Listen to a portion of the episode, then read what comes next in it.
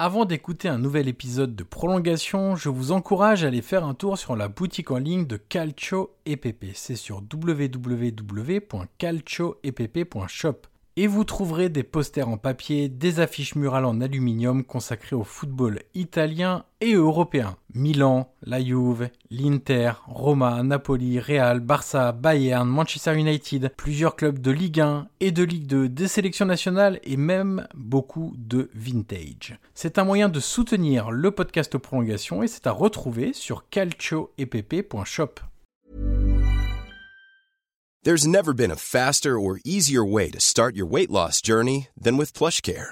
PlushCare accepts most insurance plans and gives you online access to board-certified physicians who can prescribe FDA-approved weight loss medications like Wigovi and Zepbound for those who qualify. Take charge of your health and speak with a board-certified physician about a weight loss plan that's right for you. Get started today at plushcare.com slash weight loss. That's plushcare.com slash weight loss. plushcare.com slash weight loss.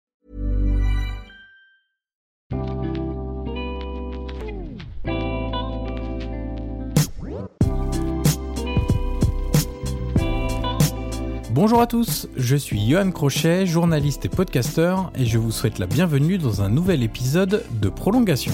Prolongation est un podcast d'entretien où je rencontre des acteurs du football pour décrypter et découvrir les subtilités de leur métier.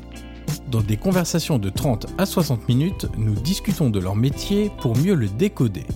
L'idée est de donner des clés pour mieux comprendre le football avec ceux qui le font. Et vous le verrez, il n'est nullement question de buzz dans ces entretiens avec des entraîneurs, des préparateurs, des recruteurs, des formateurs, des joueurs et bien d'autres personnalités. D'ailleurs, si vous avez apprécié cet épisode ou les précédents, je vous encourage à mettre les 5 étoiles et laisser un commentaire sur Apple Podcast pour faire découvrir Prolongation au plus grand nombre. Aujourd'hui, je reçois Serge Aubray, directeur sportif du Burel, club du 13e arrondissement de Marseille. Avec lui, nous avons abordé les difficultés au quotidien d'un club amateur, son rôle social, son projet autour de la préformation, son travail avec les jeunes et sa vision de l'avenir. Nous sommes également revenus sur la relation entre le Burel et l'Olympique de Marseille en évoquant le départ du club du projet OM Next Generation. Voilà pour le résumé, il est temps maintenant de laisser la place à cette conversation avec Serge Aubray. Bonjour Serge Aubray et bienvenue dans le podcast Prolongation. Bonjour Johan. Dans ce podcast, Serge, on commence toujours par la même question. Est-ce que vous pouvez nous raconter un match qui vous a marqué? Alors ça peut être soit par son scénario, par son résultat, même par une émotion particulière que vous avez pu ressentir. J'aime bien dire que c'est un peu votre Madeleine de Proust à laquelle il vous arrive de repenser avec tendresse si un événement bien marquant, paradoxalement, ce serait pas un événement marseillais, malgré que j'ai pu être à, Munich euh, le soir de la fameuse victoire. J'étais aussi à Paris le soir de la fameuse défaite. Mais le souvenir marquant pour moi du football, ça, ça restera à Séville en 1982, la demi-finale de la Coupe du Monde, parce que j'avais autour de moi des amis dont quelques-uns ont disparu depuis. Et chaque fois que je viens à voir ces images, chaque fois que j'entends les commentaires de Larquet, de Thierry Roland, chaque fois que je viens à vivre ça, eh bien, forcément, ça ramène à des souvenirs de mon adolescence, à cette nuit-là folle, où à 3 à 1, on avait déjà prévu qui rentrait dans les voitures pour descendre sur la canne-bière, on avait déjà prévu le cortège, et à 3 à 3, à la fin du match, on s'est retrouvés les larmes aux yeux, et euh, d'une nuit qui devait être sans fin, on est tous allés se coucher. Et ça, c'est des souvenirs euh, qui reviennent perpétuellement dès qu'on évoque Séville en 1982. Vous faites donc partie de la génération traumatisée, entre guillemets, par Séville 82, ou en tout cas... Euh, marqué plus que traumatisé, peut-être marqué par cette euh, rencontre? Bah finalement, cette rencontre, elle a traversé un peu toutes les générations. Il y a celle qui l'a vécue en direct.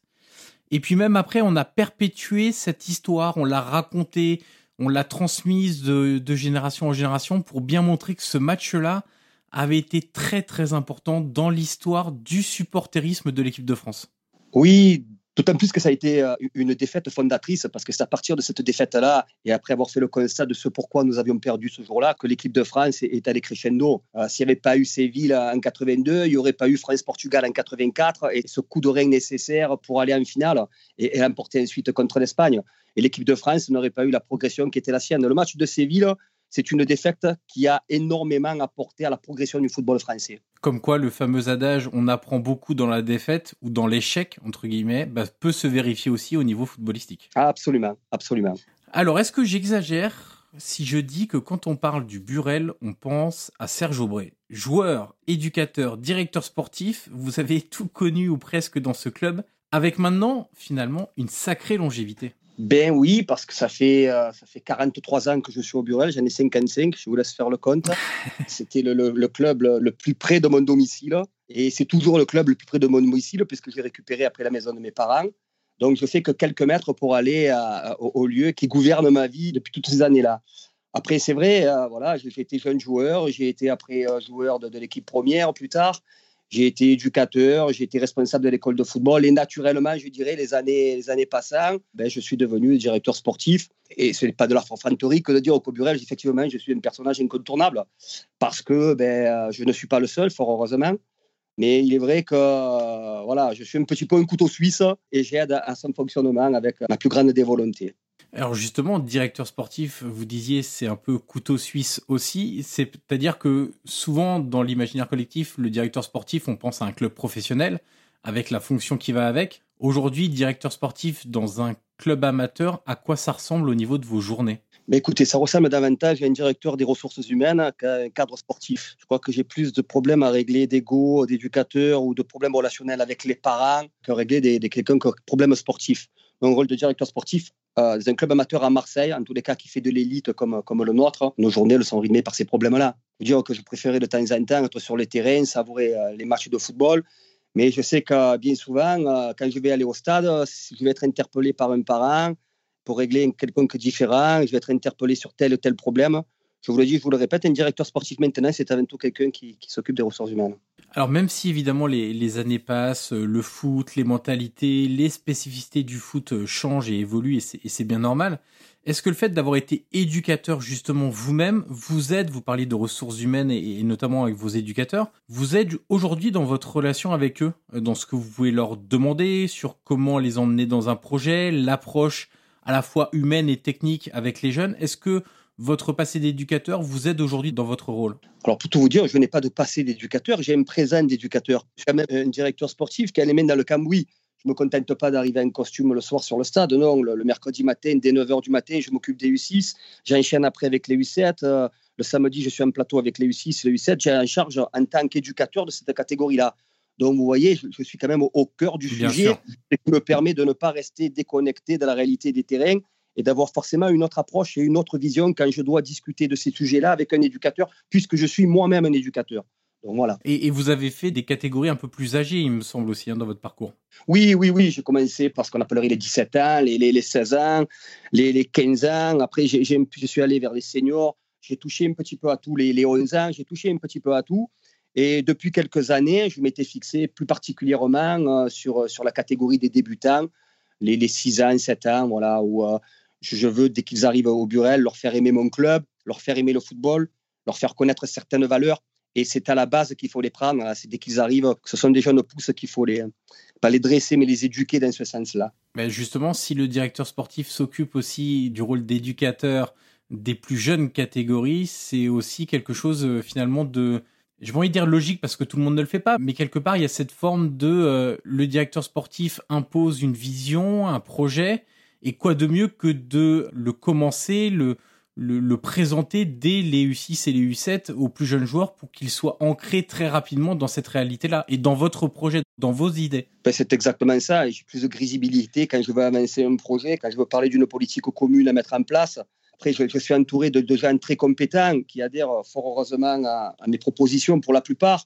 Parce qu'avant de les prendre, bien entendu, je, euh, je me réfère à ce qu'ils vont penser. On avance communément et, comme vous le dites, à juste titre, c'est aussi, par mon étiquette d'éducateur que j'arrive davantage à fédérer que si j'étais simplement le directeur sportif, les mains dans les poches et qui ne se contentait de donner que des directives. Alors, on va planter un peu le décor du club, le Burel, club du 13e arrondissement de Marseille. Est-ce que vous pouvez nous faire les, présentations? Alors par présentation, c'est on va pas rentrer dans tous les détails tout de suite, mais au moins combien d'équipes engagées, notamment sur les différentes catégories d'âge, combien de joueurs du coup, combien d'éducateurs, vos structures, etc., etc., pour qu'on essaye d'avoir un cadre le plus général possible du Burel? Donc le Burel Football Club, comme vous dites, est un club enclavé dans le 13e arrondissement.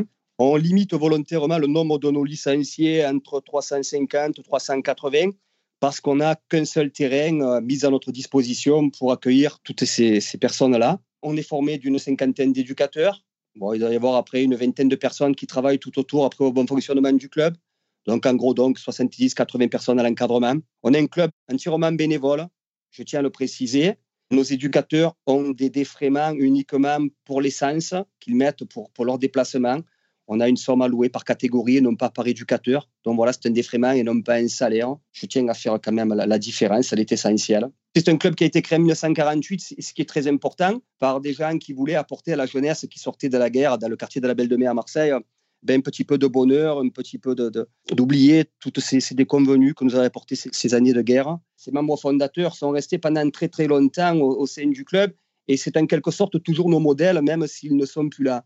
Chaque fois qu'on doit faire quelque chose, qu'on doit orienter notre politique euh, de façon euh, en dehors des clous que ce qu'on a fait jusqu'à présent, parce qu'il faut bien s'adapter au monde de maintenant, on se dit toujours, est-ce qu'on est euh, dans l'idée de, ce que nos pères fondateurs ont fait? Ou est-ce que vraiment on s'éloigne trop de nos principes premiers et euh, est-ce qu'on ne devrait pas redevenir à d'autres bases? Quitte à ne pas être au firmament du football amateur à Marseille, mais euh, ben, voir autre chose si on s'éloigne trop de ces principes. Alors je dirais qu'il y a un conseil des sages qui chaque fois vérifie si on ne s'éloigne pas trop de ces principes-là, et c'est essentiel, parce que les gens se succèdent au sein du Burel, et très très vite, si des personnes arrivent et qu'ils ne sont pas dans le moule de ce qu'on souhaite, le club peut perdre son identité et ça, ça serait des plus préjudiciables. Donc l'essentiel, c'est que le Burel conserve ce comment il a été fondé, un club bénévole, un club euh, où l'amitié était prépondérante, la solidarité, la fraternité, où l'éducation, voilà. Et ça, ça doit l'emporter au-delà des résultats sportifs. Et il faut être très vigilant en ce sens-là.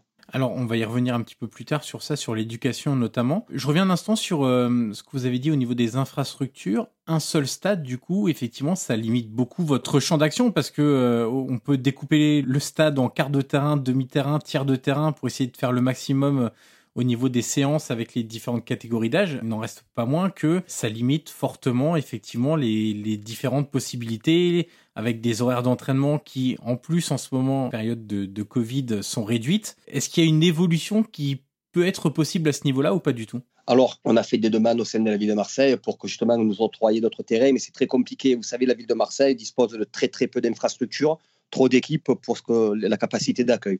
Donc, euh, on a aussi un terrain du côté de, Fontaineux, c'est un domaine qui est géré par le conseil général. On doit payer pour obtenir quelques créneaux. On a quelques créneaux le mercredi pour une ou deux équipes, ce qui nous permet d'avoir une bulle d'air.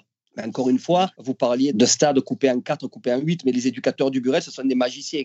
Ce sont des magiciens. Parce que quand vous voyez dans quelles conditions travaillent nos concurrents, peut-être pas les Marseillais, mais les concurrents de la région, un club comme Gémenos, Marine Gignac, et j'en cite d'autres, qui ont des et nous, on a un terrain, on fait des séances pour le foot à 11 sur une moitié de terrain. Et je vous cite, vous cite simplement cet exemple qui va tout situer. On a rencontré l'Olympique de Marseille en début de saison, en 15 et en 16 le samedi. Ben, le vendredi, on s'était entraîné, ou le jeudi, on s'était entraîné. On était 21 en 16 sur une moitié de terrain et on était 19 en 15 sur l'autre moitié de terrain. Ça ne nous a pas empêché après de, leur tenir la dragée haute. Mais voilà dans les, les, conditions dans lesquelles on travaille, les conditions dans lesquelles on fait froid. Alors justement, c'est quoi la réalité d'un club amateur à Marseille ces dernières années? Alors on va éviter là tout de suite de parler de la période actuelle de Covid qui est un peu, je vais pas dire tout bouleversé, mais qui a quand même amené d'autres difficultés. Euh, est-ce qu'au Burel, comme dans de nombreux clubs amateurs, on a des difficultés à faire un budget équilibré, à, et à rester du coup dans une approche sportive euh, ambitieuse? Parce qu'on sait aussi que, euh, bah là on parlait du problème d'infrastructure, on sait aussi qu'il faut des moyens pour avoir de certaines ambitions. Il faut des moyens, des idées. L'argent ne fait pas tout, il faut aussi avoir des idées, mais ça aide quand même pas mal. Oui, mais il faut, il faut des idées, certes, mais je crois que le nerf de la guerre, même pour les clubs amateurs, c'est l'argent. Si vous n'avez pas l'argent, vous ne pouvez pas évoluer à un moment donné au plus haut niveau de la Ligue de la Méditerranée, voire au niveau national. Ce n'est pas possible. Sachez qu'on a, cette année, je crois qu'on avait cinq ou six équipes en Ligue et qu'on a des déplacements qui partent de Monaco jusqu'à Gap. Donc voilà, toutes les semaines. Et c'est des cartes qui doivent être mises à disposition, des minibus. Il y a des frais d'arbitrage qui se greffent assis, il y a des frais de délégués qui se, qui se greffent là. C'est un budget conséquent sur toute une saison. Si vous n'avez pas les épaules financièrement pour avancer, vous ne pouvez pas vous hisser à ce niveau-là. Ce n'est pas possible. Ce n'est pas possible. calculer le, prix d'un car pour aller à Monaco, c'est au moins 1000 euros. Des minibus pour aller à Gap, ben écoutez, on en a peut-être pour 5 ou 600, plus les frais d'essence à rembourser. Les frais d'arbitrage, après, quand on reçoit, on a, on a des, des, frais d'arbitrage qui sont entre 5 et 600 euros par semaine. Par semaine. Impensable. Les frais que nous avons, c'est impensable. Plus tous les frais que nous devons donner à la Ligue méditerranée, les, les frais d'inscription, les frais de ci, les frais de carton jaune, les frais de carton rouge, les frais de ci, les frais de là. C'est assez hallucinant. Et si vous n'avez pas donc les épaules solides, vous n'avez pas de, l'argent, hein, de l'argent, vous ne pouvez pas avancer même au plus petit des niveaux que nous sommes nous. Alors justement, comment vous faites aujourd'hui pour réussir à maintenir à flot le Burel et en faire un, un club reconnu, réputé pour sa, préformation notamment. Comment vous faites aujourd'hui pour, alors je sais pas si on peut parler du montant du budget du Burel pour avoir un peu une idée, mais comment vous faites en dehors des licences pour avoir euh, un peu d'argent pour mener à bien tout votre projet? Écoutez, les collectivités territoriales comme je vous disais tout à l'heure, la ville de Marseille et le conseil général nous octroient quand même euh, une subvention début de saison. Les subventions, encore une fois, elles sont assez disparates selon les clubs et il n'y a pas d'explication particulière. Vous avez peut-être un club qui a peut-être deux fois moins de licenciés que, que le Burel, qui se trouve dans, une certaine zone géographique avec un élu qui est un peu influent et vous avez de suite euh, cette subvention qui, se double, voire qui se triple inexplicablement. C'est un petit peu le clientélisme de la ville de Marseille au niveau des subventions sportives. On n'a toujours pas compris le fonctionnement et s'il y a quelqu'un qui est capable de me l'expliquer, je, voudrais bien comprendre ça. Donc, il y, a beaucoup de différences au niveau des clubs et de leur traitement à ce niveau-là. Ensuite, elles ne sont pas très élevées, ces subventions-là. Et ce qui nous aide à avancer, eh encore une fois, c'est le savoir-faire de nos éducateurs, indiscutablement parce que c'est ce savoir-faire qui permet toujours d'attirer de jeunes pousses dans notre écurie. Après, au niveau financier, ce qui nous aide, eh c'est les stages que nous faisons lors des vacances, euh, vacances scolaires qui nous aident un petit peu à mettre, à mettre un petit peu de beurre dans les épinards. Et je dois louer ceci euh, une, un, monsieur euh, Maximo Lopez, depuis qu'il est passé professionnel et, qu'il gagne confortablement sa vie, est un généreux mécène aussi avec le Burel et il nous aide quand même dans ce sens-là à faire offrande sur notre budget. On a un budget qui est de l'ordre entre 140 000 et 150 000 euros, constitué en majeure partie par les licences. Il ne faut pas oublier quand même qu'il y a des gratuités aussi chez nous, parce qu'il y a des gens parfois qui sont dans l'embarras, qui socialement n'ont pas ce qu'il faut, donc on est là. Et non seulement ils ont la gratuité de la licence, mais en plus, il y a un pack d'habits qui est compris, qui nous coûte à nous en moyenne à 100 ou 110 euros, mais on leur fait cadeau. On avait une équipe cette année, par exemple, en 17, qui était constituée de pas mal de migrants. On leur a fait cadeau à chacun un pack. Alors, il y en avait sur deux équipes que nous avons entre 16 et 17, il y en avait une douzaine où faites le compte à 100 et quelques euros chaque. On leur a donné 1500 euros de pack cet argent qui ne rentre pas dans les caisses. Donc oui, c'est très très compliqué de faire au front, d'autant plus qu'il y a quelques années en arrière, un club comme le Burel, club comme Herbel, des clubs qui, qui, sont euh, sur le devant de la scène au niveau des jeunes, et bien d'autres encore que j'oublie, et la liste n'est pas exhaustive bien entendu. Chaque fois qu'on envoyait un gamin en centre de formation qui signait un ANS, on avait une certaine somme louer. Alors, je, vais me tromper hein, à quelques euros près, ou cette de l'euro. Je crois que c'était de l'ordre de 12 000 euros près, à 12 000 euros. On avait entre ces 10 ans et ces 13 ans et ces 15 ans, on avait 12 000 euros. C'est une fourchette que je vous donne. Or, depuis quelques années, on en envoyait quand même pas mal chaque année, donc ça nous permettait ça aussi d'avoir une certaine manne financière. Or, depuis quelques années, les clubs professionnels se sont réunis, ils ont dit basta, on arrête tout.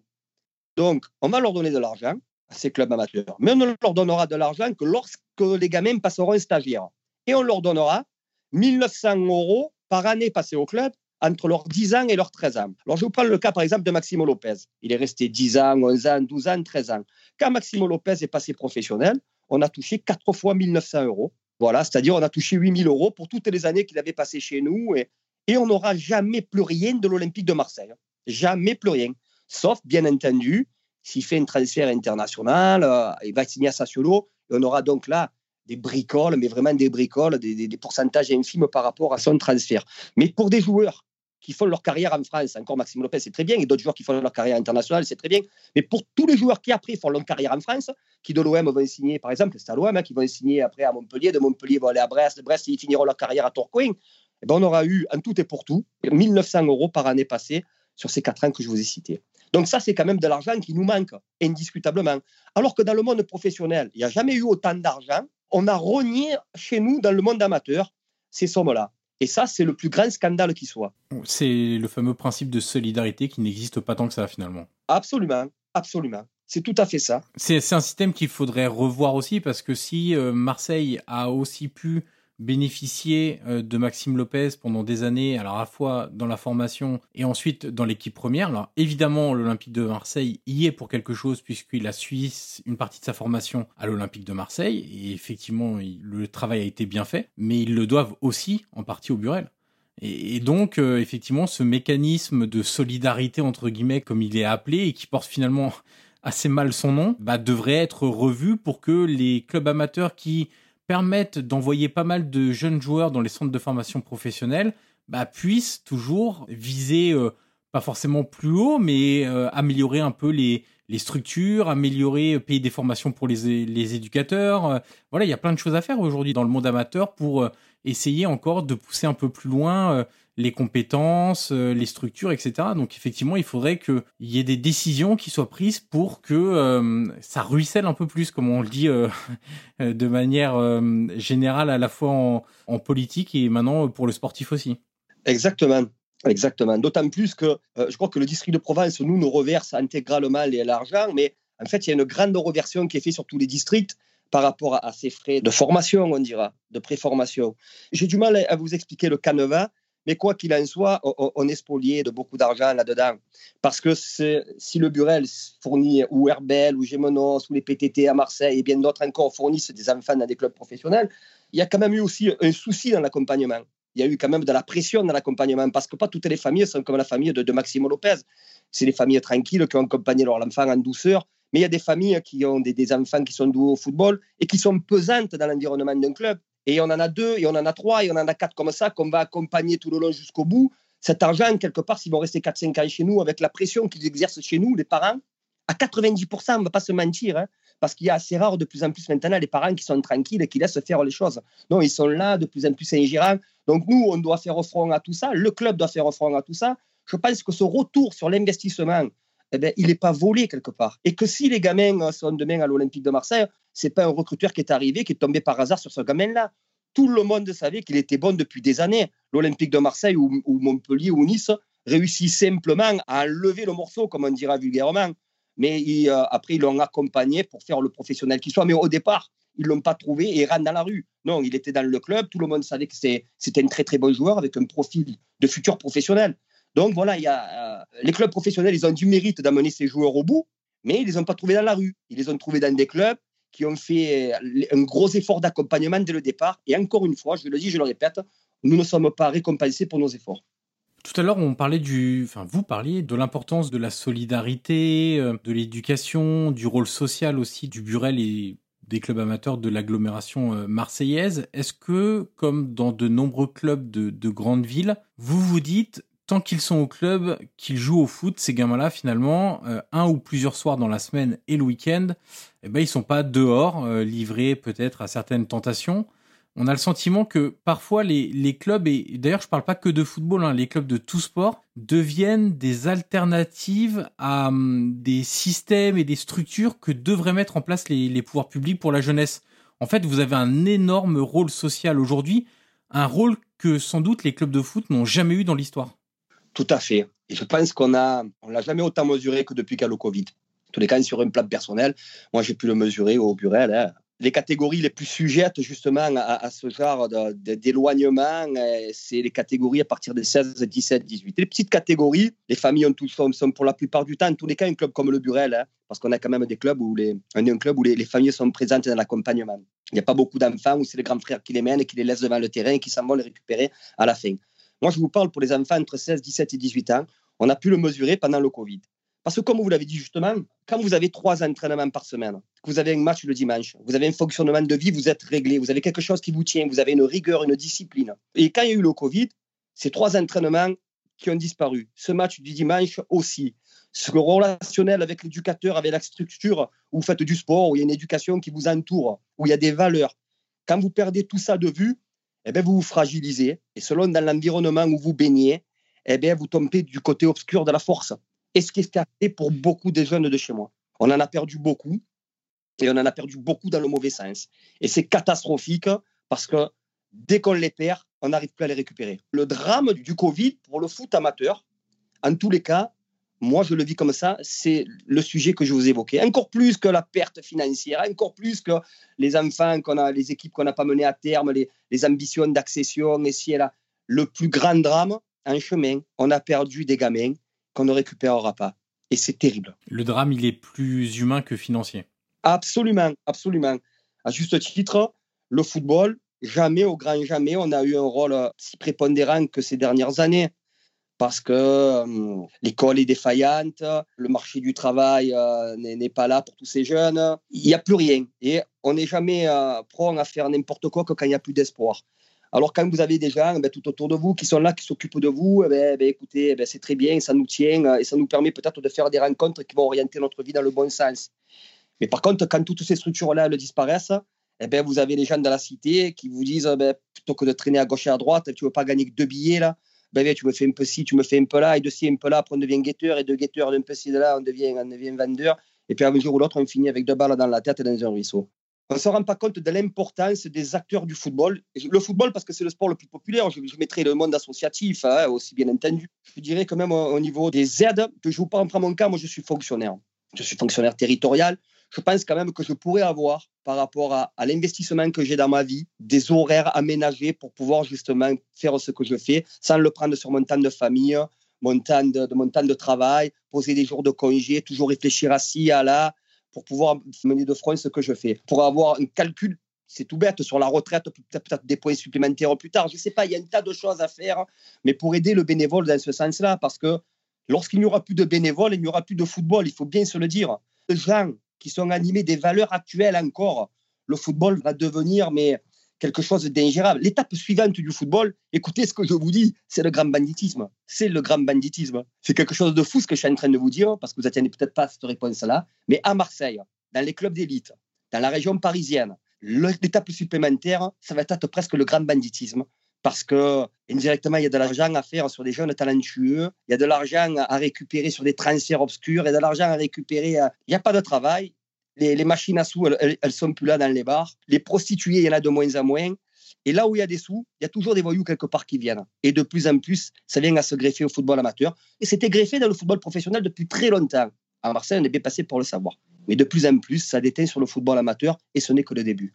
Alors justement, pour essayer de conserver les, les jeunes euh, autour de valeurs euh, très importantes, de respect, de, de, solidarité, de les mettre dans le, le, droit chemin, il y a évidemment la place de l'éducation qui se pose. Alors l'éducation, il y a, il y a plein de moyens, il y a l'école, il y a les parents, il y a le monde associatif, il y a la culture, le respect, l'ouverture d'esprit. Comment vous vous positionnez par rapport à ça au, au Burel? J'imagine que voilà, le, la bonne éducation est, est de rigueur et demandée euh, à la fois, d'ailleurs, quand je parle de ça, je pense aux enfants, mais je pense aussi parfois aux parents autour du stade où euh, parfois les enfants sont bien, j'allais dire, euh, sont mieux éduqués que leurs parents eux-mêmes qui les ont éduqués finalement. Parce que quand on voit certains comportements autour des stades lors des matchs de leur petite progéniture, parfois c'est bluffant. Moi, je dirais pas parfois, je dirais souvent.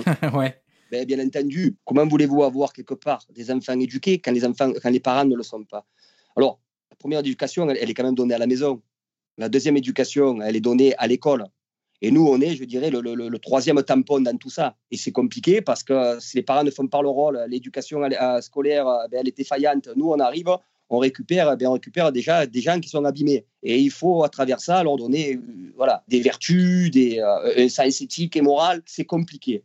D'autant plus que dans les clubs qui font de l'élite comme nous, les parents, dès qu'ils mettent leurs enfants dans nos mains, ils espèrent qu'un jour ou l'autre, ils deviennent des professionnels. Mais, vraiment, hein, qu'ils intègrent un centre de formation, ils rêvent vraiment. Euh, hein, voilà, c'est arrivé aux autres, ça arrive. Pourquoi ça ne peut pas arriver au mien Surtout si on lui dit qu'il a un petit peu de talent. Donc ça met une pression sur, sur les épaules des parents et, bien entendu sur les enfants, sur les éducateurs. Et c'est très, très, très compliqué à gérer, nous, pour nous, au quotidien. Hein, c'est une certitude. Comment vous faites justement pour gérer euh, toutes ces attentes, les caractères on peut même élargir même au-delà même des, parents, euh, les fameux faux agents, faux recruteurs, euh, les apporteurs de rêves, euh, les, marchands de sable, etc. Comment vous faites pour essayer, avec des limites évidemment, mais de protéger ces, jeunes-là dans l'environnement actuel qui n'est pas toujours très sain? Déjà, l'essentiel, encore une fois, c'est de, faire garder la tête froide aux parents. Et c'est les parents après qui, essaieront de tempérer leurs enfants. Mais c'est compliqué pour les parents. Vous arrivez, euh, le, football, ça, ça, te vertu, c'est de mettre à niveau toutes les qualités intellectuelles et autres. Vous pouvez être euh, un savant professeur et puis à côté de vous, vous avez un cantonnier.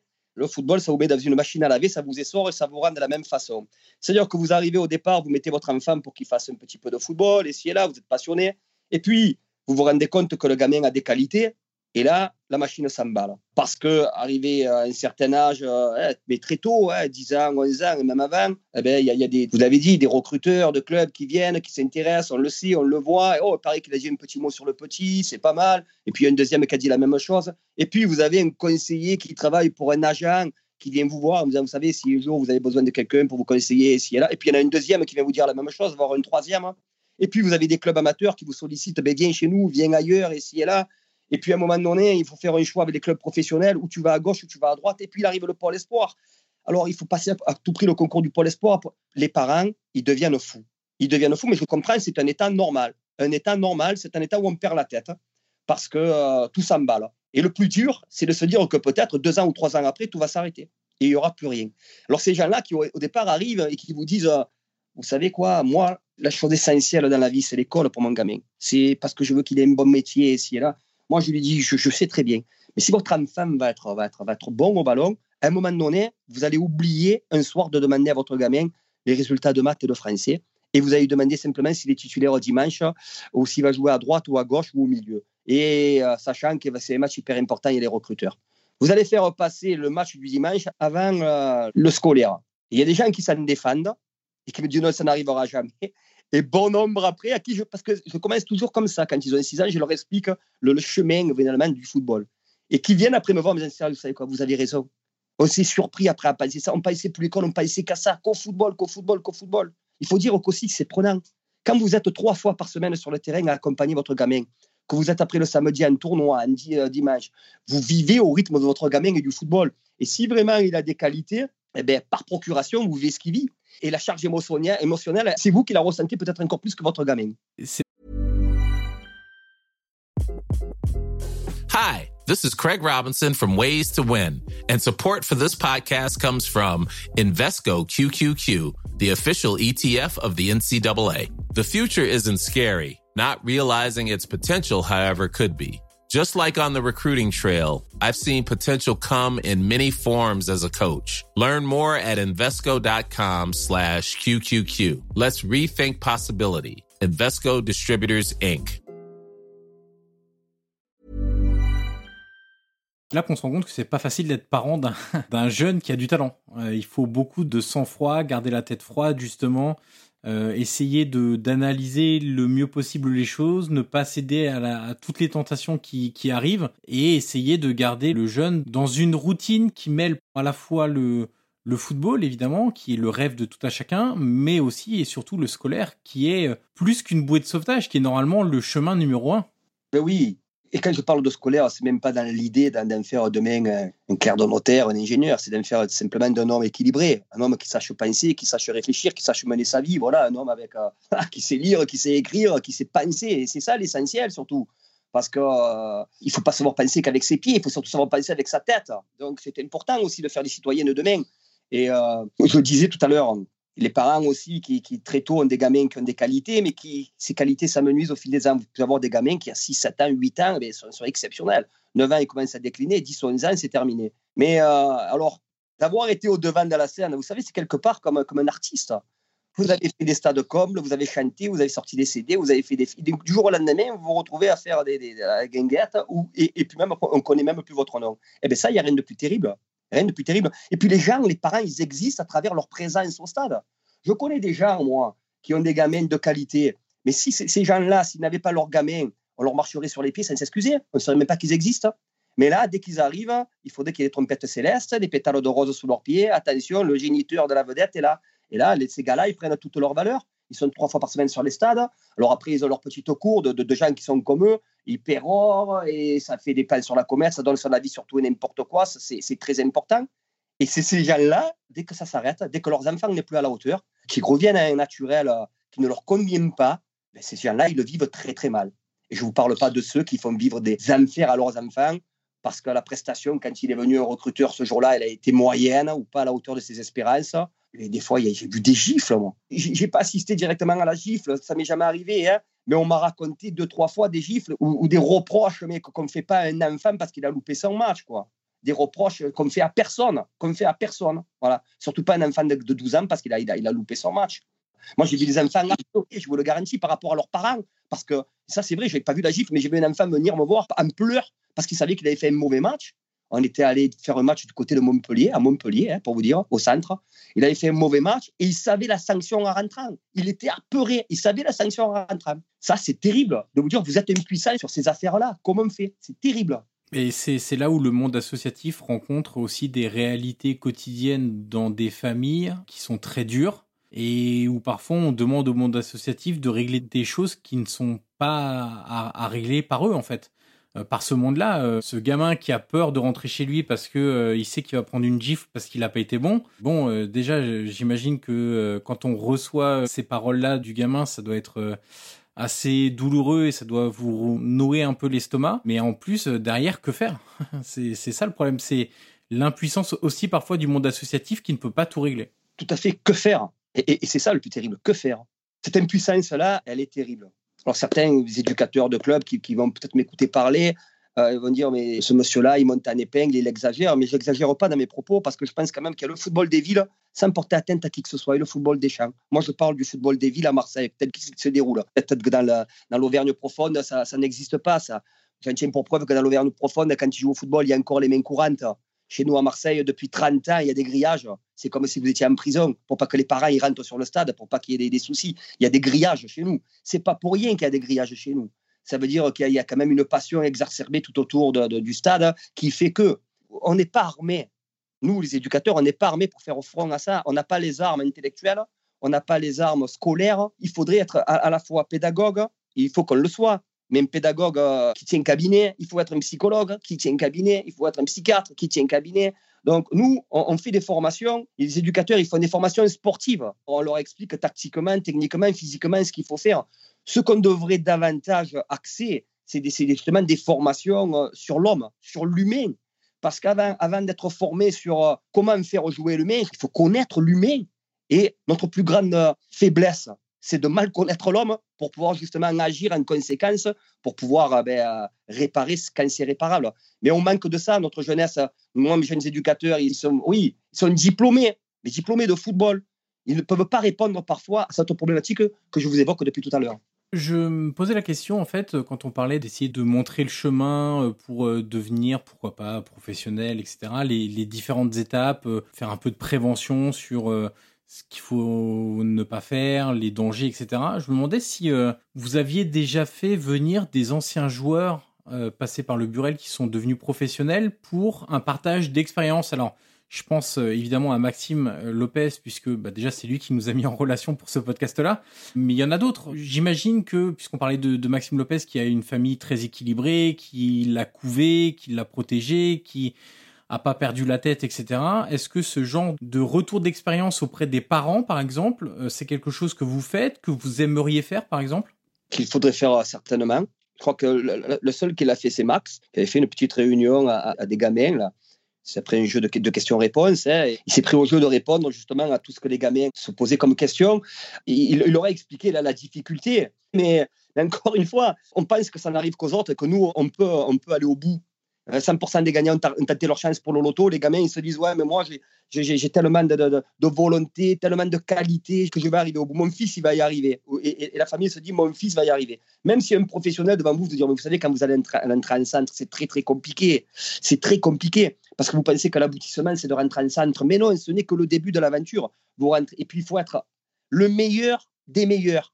Et puis après, il faut avoir la chance de, passer stagiaire, la chance de passer pro et de faire sa carrière après un professionnel.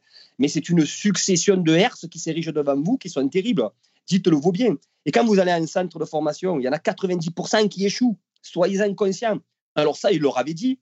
Mais de toute façon, mais nous aussi, on a beau le leur dire, on a fait intervenir aussi des recruteurs du, monde professionnel pour leur expliquer aussi le cheminement. En disant, voilà, ah oui, vous rentrez en centre de, formation, mais vous vous rendez compte combien de, regardez combien de joueurs se trouvent au chômage. Et puis être professionnel être professionnel, vous êtes professionnel aussi à, je ne sais pas, moi, dans, une petite ville du Var où vous gagnez difficilement 1200, 1300, 2000 euros par mois, mais ça va s'arrêter quand vous aurez 35 ans, ou vous êtes professionnel en quatrième division de Hongrie. C'est une, vie de patachon aussi, la vie de professionnel. C'est pas, voilà. Et ça, on a beau leur expliquer, mais c'est difficile quand vous avez un rêve en tête et quand on vous dit que ce rêve, ben, attention, avant d'y arriver, ça va être un peu plus de cauchemar, euh, on ne le croit pas. On le croit pas. Et vous, vous l'expliquez aux enfants et aussi aux parents ou juste aux enfants? Non, je l'explique aux parents. D'accord. Je l'explique aux parents, mais aux, enfants aussi, je leur dis. Les enfants, je leur dis que être bon au football, ça ne suffira pas. C'est ce que je leur apprends dans leur cheminement, je leur explique. Être bon au football, être un, un manieur de balle, ça ne suffit pas. Déjà, en tant que joueur de football, il faut d'autres vertus. Ce qui fera toujours la qualité d'un joueur avant même sa qualité technique, c'est l'intelligence de jeu un garçon qui, techniquement est au-dessus du lot, mais qui n'a aucune intelligence de jeu, mais il n'avancera jamais dans le football. Ce sera toujours un joueur de futsal ou un joueur de quartier. Donc, on leur explique que l'intelligence de jeu prime. Et puis le travail, le sérieux, l'hygiène de vie. On n'est pas un sportif de haut niveau par hasard. Ce ne sont pas que leur pied qui va les aider à être un footballeur. Ça va être tout ce qu'il va avoir autour. Euh, les sacrifices qu'ils vont faire, encore une fois, l'accompagnement, les bons choix, la chance. Il y aura aussi une part de chance. Et puis voilà, ne jamais renoncer un footballeur professionnel comme un sportif de haut niveau, c'est quelqu'un à part. Il est à part. Il faut bien intégrer ça. Pour faire sa carrière dans le monde sportif, il faut être à part. Voilà. Je vais revenir un instant sur, sur votre fonction. Pour le directeur sportif que vous êtes et éducateur, quelles sont vos récompenses? À quel moment vous vous dites bah, j'ai passé beaucoup de mon temps personnel euh, avec ces jeunes pour faire telle ou telle chose. Du coup, beaucoup de sacrifices aussi pour vous. Euh, là, c'est ma récompense. Quelles sont vos récompenses aujourd'hui? La plus belle de mes récompenses, c'est quand euh, je suis dans un endroit quelconque hein, et qu'on vient m'interpeller et qu'on me dit euh, Bonjour Serge, tu te souviens pas de moi? Et que je dis Non, non, du, tout, parce que j'ai en face de moi un homme, hein, 80 barbu par exemple, ça m'est arrivé. Non, non, pas du tout. Il me dit été un petit là, que tu as eu sous, il y a quelques années en arrière, je m'appelle un tel. Là, immédiatement, le grand barbu euh, disparaît et me vient ce petit garçon et me dit voilà pétard j'étais avec un tel un tel c'est des années exceptionnelles on s'est régalé c'est fabuleux ma plus belle récompense elle est là la, plus belle récompense elle est humaine dans le football. Avant toutes les, récompenses sportives la plus belle récompense elle, est humaine. Il n'y a rien de plus heureux quand je sais que, que les enfants que j'ai eus sous ma responsabilité à 6 ans, 7 ans ou à 10, 11 ans, ce soit devenus des pères de famille accomplis avec des valeurs euh, qu'il a peut-être reçu à travers, à travers le football et autres, et que Serge Aubray, pour lui, ça représente une part de, sa jeunesse où il était insouciant, où, euh, où il y avait les copains, où il y avait le respect, où il y avait l'amour, la fraternité, l'amitié. Voilà, voilà la, grande récompense d'un directeur sportif. Elle n'est pas dans le fait d'avoir eu un professionnel sous sa responsabilité. Vous savez, on en a eu des, professionnels, ouais, quelques-uns au Burel. Le seul qui vraiment est présent, c'est Maximo Lopez. Et il y en a un qui s'appelle Steve Elana, qui est resté un an chez nous, un an. Mais pendant des années, Steve, qui était gardien de but, il avait un sponsor, il nous faisait avoir des ballons ici et là. Le reste, ben, ils ont oublié où se situait le Burel. Je ne sais même pas s'ils savent comme ça s'écrit encore. Donc, vous savez, la récompense, finalement, on l'a plus souvent à travers ceux qui échouent que ceux qui réussissent. Et ça, c'est intéressant, je trouve, du coup, parce qu'on aurait tendance à croire que la plus grande euh, fierté ou réussite ou récompense, c'est d'amener des footballeurs au niveau professionnel, alors qu'en fait, finalement, pour vous, c'est pas ça aujourd'hui. Ah non, du tout, je vous dis, la, récompense, elle est humaine. Mon ambition, chaque année, je découvre 20-25 petits garçons de 5 ans, de 6 ans, et puis je, vois leur, progression. Je vois leur progression footballistique, mais je vois leur progression aussi d'individus. Hein, je les vois, ils ont 8 ans, 9 ans, et puis après ils deviennent adolescents, et puis après ils disparaissent, et puis après je vous dis, peut-être qu'un jour je les croise dans la rue, et quand je m'intéresse à leur parcours, on va parler football, tu joues au football encore, non, je vais arrêter, alors qu'est-ce que tu fais maintenant? Ben voilà, mais je fais tel métier, alors j'ai des enfants, pas c'est fabuleux, c'est-à-dire c'est c'est le sens de la vie associative, c'est ça de toute façon. Si on était là rien que pour fabriquer des champions, dire, la vie, elle serait bien triste et notre rôle, il serait bien triste. Heureusement qu'on fabrique des hommes. C'est surtout, surtout notre travail, c'est de fabriquer des hommes avant des champions. Pour revenir au, Burel et au côté un peu plus sportif, entre guillemets, est-ce qu'aujourd'hui, il y a une identité Burel FC qui se dégage euh, Comment vous vous placez, par exemple, sur l'éternel débat entre résultats, plaisir, victoire, le jeu prendre du plaisir à jouer euh, versus le plaisir des résultats. Ce qui d'ailleurs n'est pas forcément incompatible, hein, mais pour arriver au résultat, entre guillemets, il y a pas mal de chemins qui sont possibles. Euh, au Burel, sur quoi vous mettez l'accent auprès des, des jeunes sur le plan sportif, là, vraiment pour le coup? Alors, le résultat sportif, il devrait être euh, dans le, club professionnel. Il y a un club professionnel, dès, que vous entrez en centre de formation, dès que vous œuvrez dans les catégories de, de ces équipes-là, Je pense que le résultat sportif, il est très, très important. Et nous, club amateur, club formateur, on devrait avoir l'idée de former des footballeurs où le résultat sportif est, secondaire. Mais ce qui se passe, c'est l'inverse. Ce qui se passe, c'est l'inverse, c'est que si on veut, on veut continuer, je vous parle dans les clubs comme le Burel, encore une fois, hein, si on veut continuer à occuper le haut du tableau, quelque part, l'arrivée de joueurs, le maintien des joueurs actuels, l'arrivée d'éducateurs, l'aura tout autour de notre club, il se situe à travers les résultats qu'on va avoir. Alors, il se situe aussi par rapport à la façon dont on va les obtenir. Il faut aussi qu'on amène une, certaine qualité de jeu, mais je dirais même que ça, c'est presque accessoire dans l'esprit de certains. Ce qui est important, c'est de savoir qu'on gagne, qu'on a gagné tel tournoi, qu'on a remporté euh, tel match. Si jamais on n'a pas remporté tel match ou tel tournoi ou qu'on n'a pas bien figuré cette année-là en championnat, l'année d'après, indiscutablement, nos résultats au niveau des arrivées de joueurs ou du départ se fait ressentir. Donc finalement, le résultat pour vous, c'est synonyme, enfin pour vous euh, de manière volontaire ou involontaire, là pour le coup, c'est synonyme de réputation en fait. Le résultat est synonyme de réputation. Parce que si vous avez des gentils garçons qui jouent très très bien au football, mais qui ne gagnent rien, eh bien, vous allez voir votre club péricliter. Il faut allier à la fois et le résultat et la façon de jouer. Alors, il y a eu une époque je tiens, où le résultat était euh, prépondérant. La, la manière de jouer euh, était moins importante. On arrive de plus en plus avec des parents qui veulent les deux, qui veulent que ça joue bien, parce que ça a été les anciens joueurs de football, parce qu'ils sont gavés de matchs de football, parce qu'ils ont d'autres références que les parents d'avant. Eux, maintenant, ils veulent que ça joue bien, qu'au niveau des entraînements, ça soit très cohérent, parce que vous comprenez, ça a été des bons footballeurs, ils ont d'autres références, et c'est là. Et ils veulent qu'en plus, on gagne, parce que ça a été des bons footballeurs. Donc voilà, il faut qu'on allie les trois. Mais si vous vous contentez que de bien jouer, ce qu'on devrait, nous, faire, club amateur, c'est-à-dire le résultat presque accessoire, avoir des circuits préférentiels, euh, des systèmes de jeu bien réfléchis, avoir des idées communes à ce niveau-là, eh bien, on ne serait pas là où on est maintenant. Je suis obligé de temps en temps, même très souvent, de dire aux éducateurs, attention, ce match-là, il faut penser à gagner avant que d'être bon même. Parce que si on ne gagne pas ce match-là, ça va pas être bien. Ça va pas être bien. Ça va se savoir de partout, ça va pas être bien. Si après vous enchaînez cette défaite-là, ça va pas être bien. Alors, fois, il faut savoir gagner pour pouvoir conserver un petit peu même qu'on est les clubs professionnels, notre club au niveau des objectifs qui sont le sien. Alors, qui dit Marseille dit évidemment Olympique de Marseille. C'est une question qui est valable d'ailleurs pour tous les, clubs des grands bassins de population. Comment associer les clubs amateurs aux clubs phares, soit de la ville ou de la région, même pour la région parisienne, euh, notamment la région lyonnaise, mais même la région marseillaise, d'autres villes aussi, je vais pas toutes les faire. Le Burel avait été le, premier club à rejoindre le projet, le fameux projet OM Next Generation de l'Olympique de Marseille, et a aussi été le premier à en partir. On a l'impression que cette association-là entre les clubs amateurs et le club phare, c'est jamais très simple en fait. Ben non, c'est jamais très simple. Ben, L'Olympique de Marseille n'est pas simple en lui-même déjà. Hein. C'est un club compliqué. Culturellement, c'est compliqué. Hein. historiquement, compliqué. C'est un grand symbole que le Burel soit le premier club partenaire de l'Olympique de Marseille. Quelque chose pour lequel moi j'ai œuvré grandement. J'étais sincèrement plein d'espoir dans cette relation qui nous unissait. Malheureusement, au cours des trois années euh, où nous avons été partenaires, il s'est passé certaines choses qui n'ont pas été dans le sens de, de, ce que je souhaitais, de ce que nous souhaitions, nous, le Burel. À savoir, je vais être très court et je ne vais pas trop m'étendre là-dessus. Il était prévu que nos gamins euh, puissent partir comme l'a fait Maxime Lopez à partir de ses 14 ans. Et ce n'est pas ce qui s'est passé.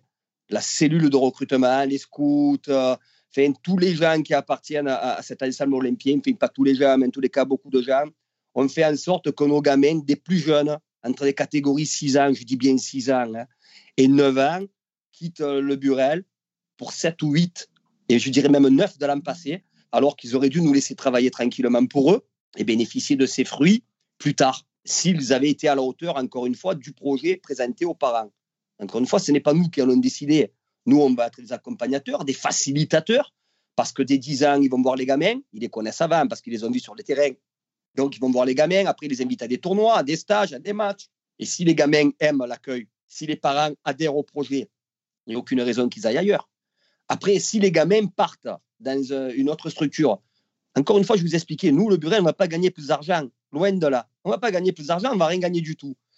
Ce qui va se passer, c'est que ce qui se passe, la raison pour laquelle les parents partent, c'est que le projet est, meilleur. Le club dégage autre chose, plus de sérénité. Euh, le club fait jouer des jeunes au niveau professionnel, ce qui n'est pas toujours le cas de, le cas de Marseille. On sait que dans un club comme Marseille aujourd'hui, c'est M. Nasser Largué. Avant ça, c'était un autre. Et demain ou après-demain, ça sera une troisième. Il y a des clubs quand même qui ont une certaine stabilité. Pour ne pas les citer, des clubs comme Montpellier, comme Nice, comme Monaco, comme Lyon. Il y a quand même une certaine stabilité dans ces structures-là. Et à l'Olympique de Marseille, au moment où on y arrive, ça dégringole constamment. La première année, il s'était passé ça. On a un ou deux gamins qui n'avaient pas l'âge, qui étaient partis. On leur avait dit attention, non, ça n'arrivera plus. La deuxième année, pareil. La troisième année, pareil. Tout ça, l'explication, c'est tout ça parce qu'ils avaient peur que les gamins partent sous d'autres cieux avant de les récupérer. Et je vous dis encore une fois, ils n'ont jamais pu mesurer vraiment ça parce qu'en trois ans de partenariat avec l'Olympique de Marseille, aucun gamin, je dis bien aucun gamin sur lequel ils avaient des visées n'avait signé ailleurs. Personne. Alors, il n'y avait aucune raison qu'ils se comportent comme ça avec nous, qui nous pillent de ce qui fait notre fonds de commerce. Parce que le fonds de commerce olympique de Marseille, c'est le haut niveau. Ce n'est pas les petits de 6 ans, de 8 ans et de 9 ans. Ça, c'est le nôtre. Ça, c'est ce qui fait qu'on existe. Mais si vous nous levez ça, si vous levez les fruits à peine qui sont verts d'un arbre, ben, vous récolterez jamais les fruits quand ils sont mûrs. Donc, ils ont voulu faire ça avec le Burel. Ils ont pris leurs aises. Ils ont été plus délicats avec d'autres. Je n'ai pas d'explication à donner du pourquoi. En tous les cas, il y a eu quelque part un manque de respect. On ne méritait pas ça on est parti, on n'a pas fait de scandale. Vous êtes la première personne à qui j'explique vraiment ce qui s'est passé. On n'a pas fait de déclaration tapageuse dans la, dans la presse. Et pourtant, on s'est fait accuser par les uns et par les autres de partir parce qu'on allait, on était à la solde de Nice ou à la solde de Montpellier, on allait faire signer des gamins ailleurs. Tout ça, c'est faux, on n'a fait signer personne. On espérait simplement une truc de la part de l'Olympique de Marseille, c'est qu'ils démentent justement les allégations que des clubs portaient contre nous ou des personnes portaient contre nous en disant le Burel fait signer des gamins ailleurs. Ils devaient le faire en décembre. Je vous le dis. On a dit, s'il vous plaît, démentez ce qui se dit sur nous. Oui, on va le faire. Monsieur Nasser Larguet va faire un grand communiqué et il va dire, euh, il va expliquer que c'est pas vrai ce, de ce dont on vous accuse. Il ne l'a pas fait.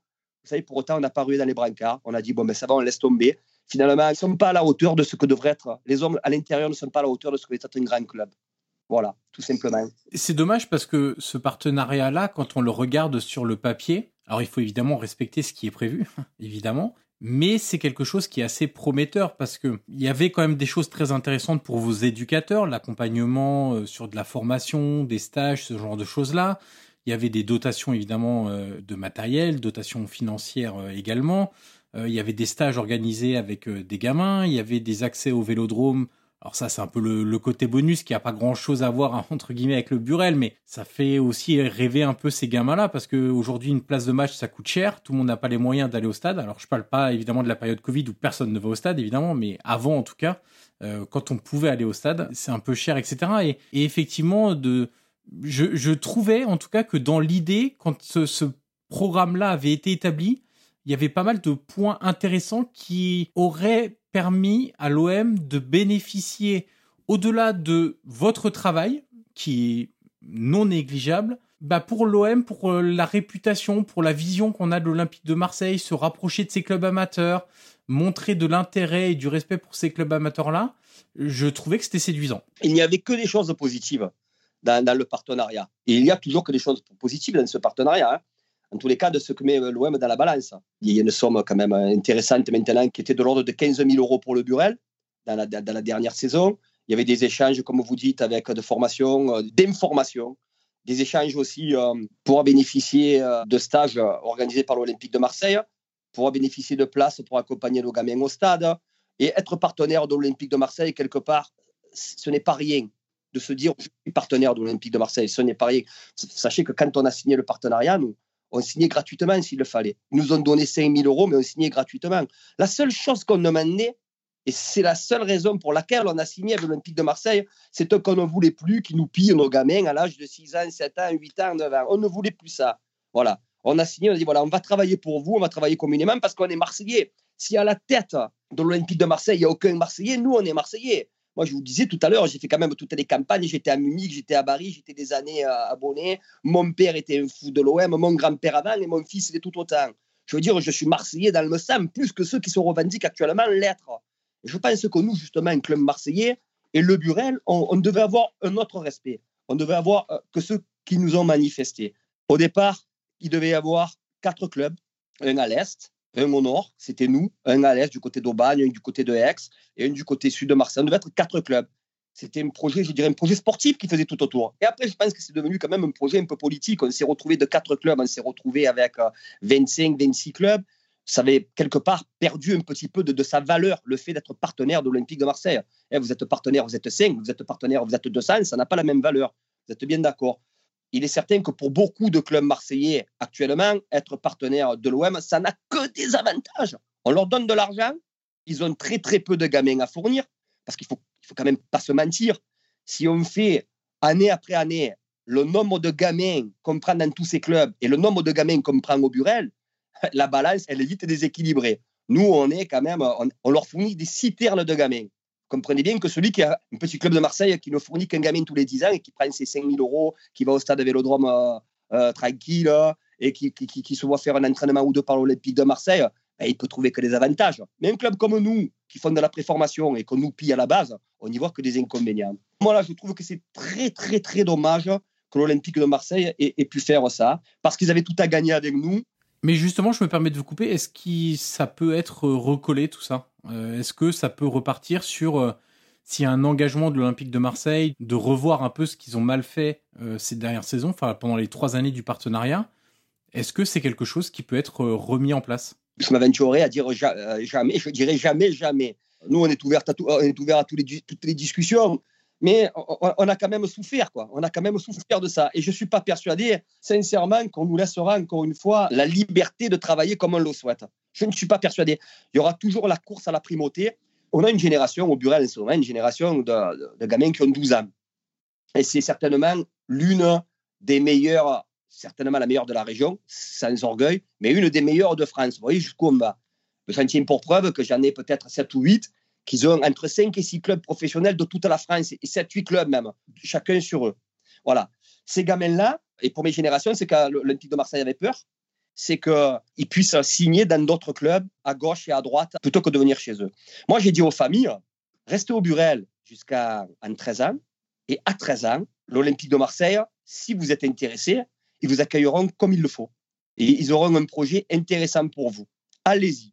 Ça, c'est ce que je leur disais quand ils avaient 9 ans. Mais quand j'ai su que l'Olympique de Marseille avait fait des propositions dès qu'ils avaient 9 ans et 10 ans, de leur dire venez immédiatement, venez immédiatement chez nous, n'écoutez pas ce venez immédiatement chez Quel discours j'ai tenu?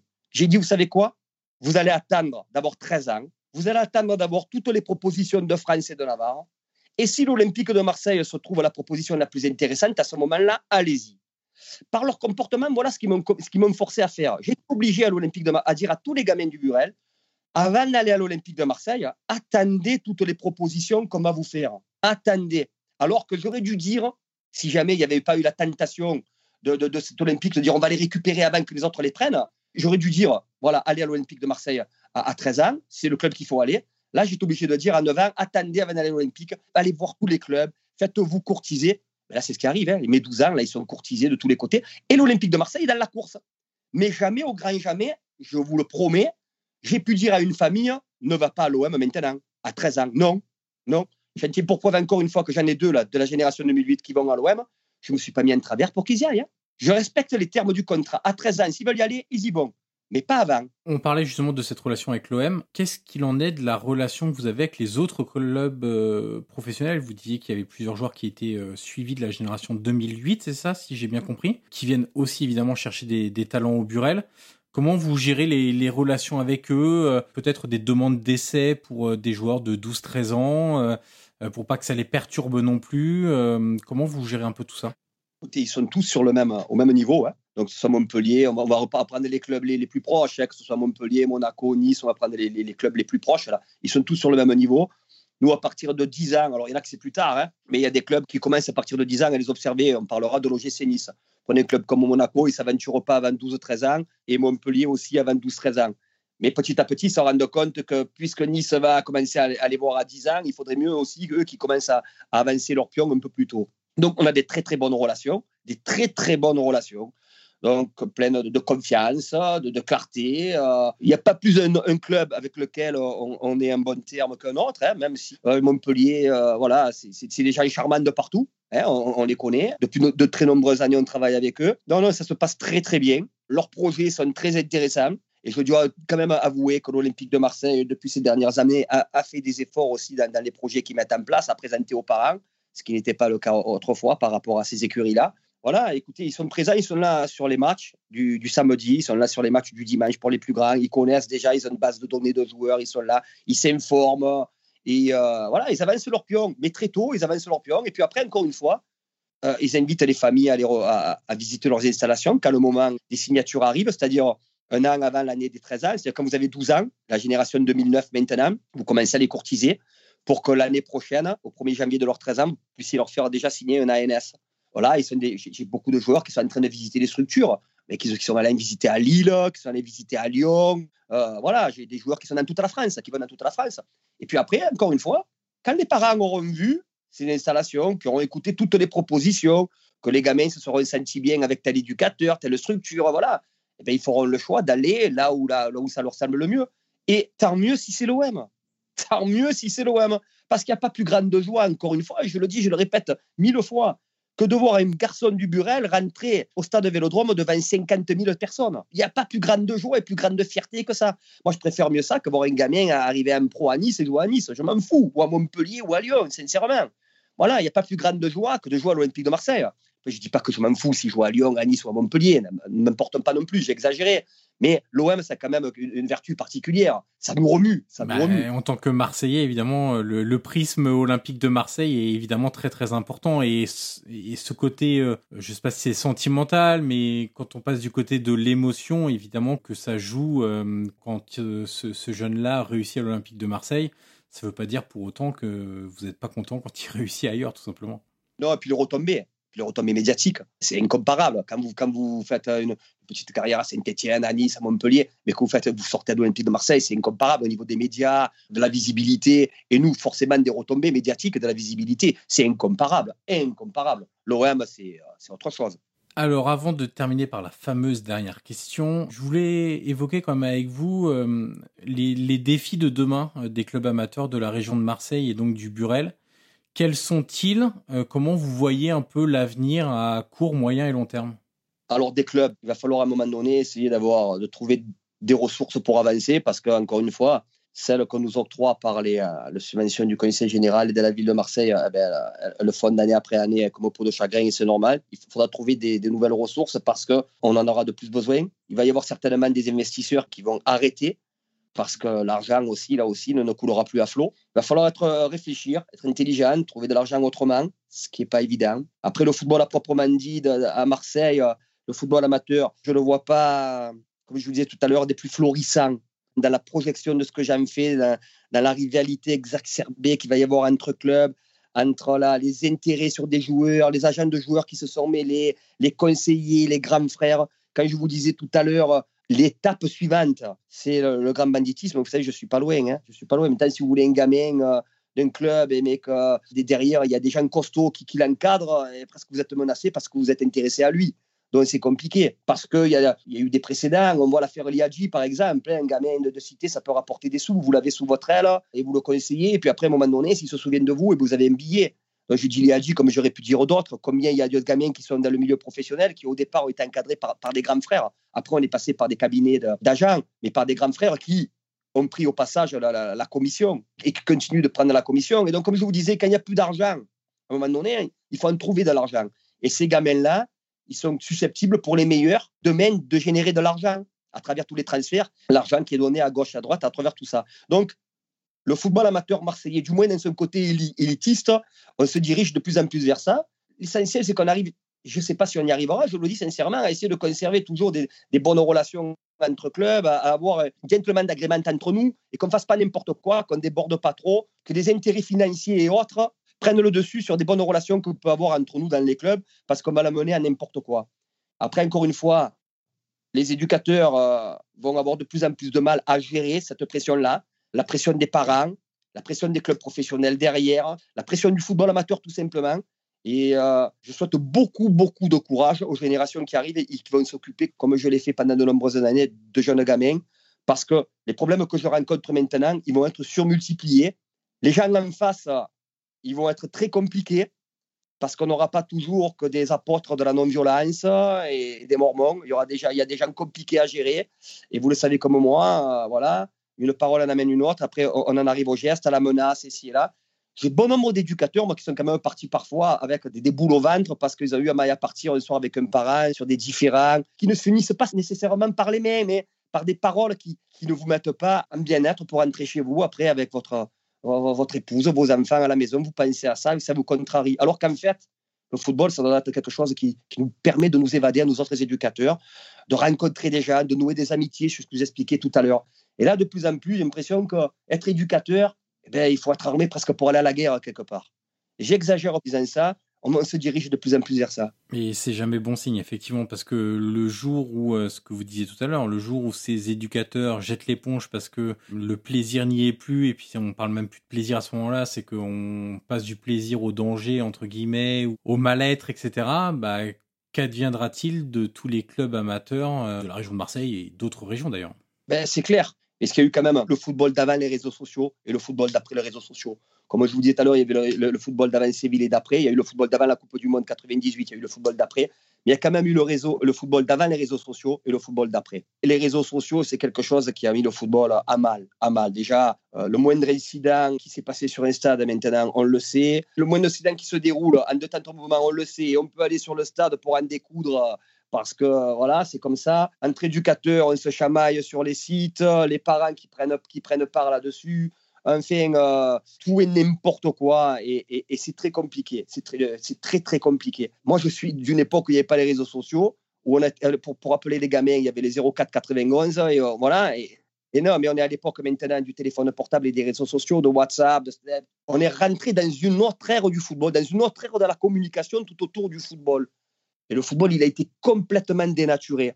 Et euh, les acteurs, encore une fois, du football qui arrivent, ce ne sont pas les mêmes que ceux qui m'ont donné goût à mettre le pied à l'étrier. C'est pour ça que je vous dis, je ne suis pas persuadé que le football tel qu'il est, de, constitué de bénévoles de maintenant, il puisse déclencher des vocations comme du temps que j'ai connu moi. Parce que c'est euh, c'est un sacerdoce. Il faut qu'il y ait des exemples qui vous servent aussi justement à rentrer là-dedans.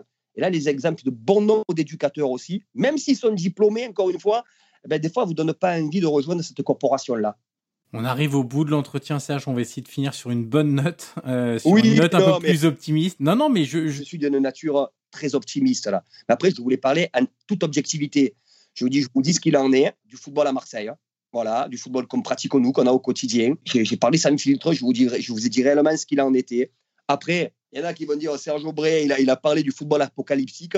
Moi, je dis attention, parce que dans tout ce que je dis, il y a une grande part de vérité. Certains qui connaissent au quotidien, parce que je parlais encore ce matin avec un éducateur sportif et on évoquait ces problèmes-là, certains qui vont entendre ce que j'ai dit vont dire oh là là, il n'est pas trop pas trop loin de la vérité celui-là où il a dit complètement. Et il y en a d'autres, bien entendu, qui vont dire qu'est-ce que c'est ce barjo, qu'est-ce qu'il est en train de me raconter? en tout cas, ce qu'on ne pourra pas euh, vous reprocher, c'est que euh, vous êtes super bien placé pour en parler. Du, football amateur à Marseille, c'est difficile d'être mieux placé que vous parce que vous avez euh, déjà la, place, le, le, Burel, vous avez la longévité aussi, vous avez pu observer l'évolution aussi du football, des mentalités, de la vie autour du football. Et ça, c'est clair que c'est très précieux quand on parle des défis qui vont arriver pour le football marseillais de manière générale. La dernière question, Serge, est toujours la même pour tous mes invités. Qui aimeriez-vous entendre dans les prochaines semaines ou prochains mois à ce micro? Alors, soit vous avez un nom à me donner, très précis, et, je suis tout oui, ou soit ça peut être une, une, fonction dans un club euh, amateur ou professionnel ou autour du football que vous aimeriez voir développer, être développé en tout cas dans une conversation euh, comme on vient de le faire. Ben, je crois que dans la question que vous m'avez posée, à un moment donné, vous me parliez de la région lyonnaise, je me trompe ou pas? C'est vrai. alors, écoutez, dans la région lyonnaise, euh, Fabien Caballero, le responsable du recrutement de l'Olympique lyonnais, que j'ai eu le plaisir de rencontrer euh, il n'y a pas très longtemps, que j'ai trouvé très charmant. Et je pense qu'il a lui aussi des, choses très intéressantes à dire en, parlant de l'Olympique lyonnais. Donc je pense que ça serait la, la personne que je souhaiterais entendre. Oui eh bien, je vais lancer une nouvelle invitation. Merci Sergio Aubray pour votre disponibilité, la richesse de cet entretien et évidemment une très bonne continuation au Burel. Merci beaucoup. Merci Johan, je vous remercie beaucoup.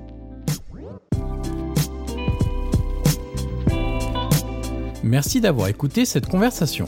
Le podcast Prolongation est disponible sur l'ensemble des plateformes audio comme Apple Podcast, Google Podcast, Spotify ou encore Deezer. N'hésitez pas à mettre les 5 étoiles sur Apple Podcast si vous avez apprécié le contenu de cet entretien, c'est une étape très utile pour faire découvrir ce podcast au grand public. Vous pouvez également me suivre sur les réseaux sociaux et tous les liens sont dans la description de cet épisode. Je vous dis à très vite pour une nouvelle conversation autour du foot.